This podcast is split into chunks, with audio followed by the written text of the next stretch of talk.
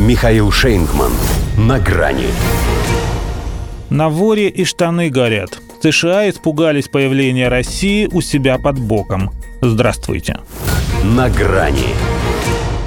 А еще говорят, что этот дипломатический триатлон по маршруту Женева, Брюссель, Вена закончился безрезультатно. По факту, наверное, да.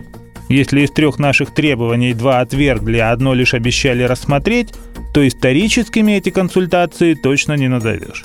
Но ведь зашевелились партнеры-то наши, заерзали, в каком-то смысле прозрели даже. Американская разведка вдруг поняла, что угроза нападения России на Украину ей только мерещилась.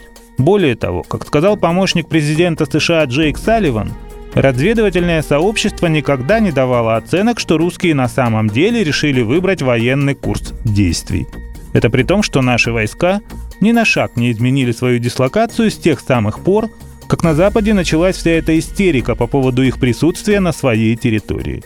Вот и думай теперь, то ли штатовские спецслужбы перестали читать американские газеты, основной источник их разведданных, где наши агрессивные планы расписаны и переписаны, из последнего это должно произойти в феврале, то ли они решили, что пора не размениваться на мелочи, а поискать российскую угрозу и у себя под носом.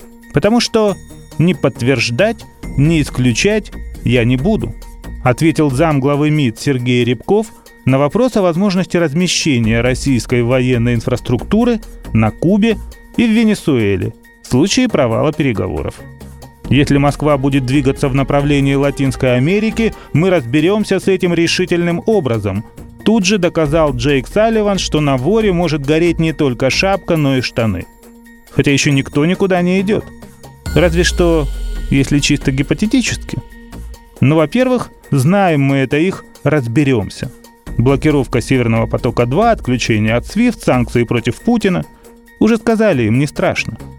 Во-вторых, а что не так-то? Это же классическая зеркалочка. Как учили, пункт за пунктом, аргумент за аргументом. Сверяйте.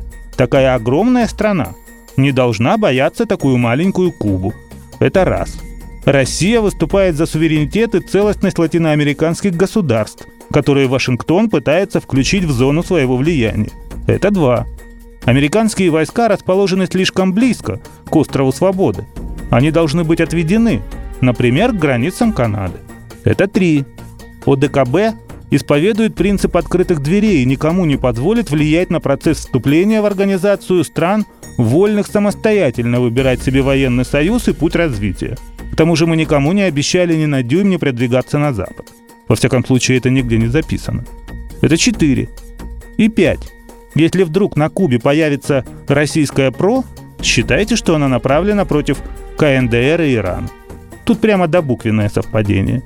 С той разницей, что Пхеньяне и Тегеране наш юмор поймут. Между прочим, накануне мы доставили в Гавану некие 24 тонны. Груз гуманитарный. Но США вправе думать о нем все, что угодно. Думать – это вообще полезно. Может, наконец, поумнеет. До свидания. «На грани» с Михаилом Шейнгманом.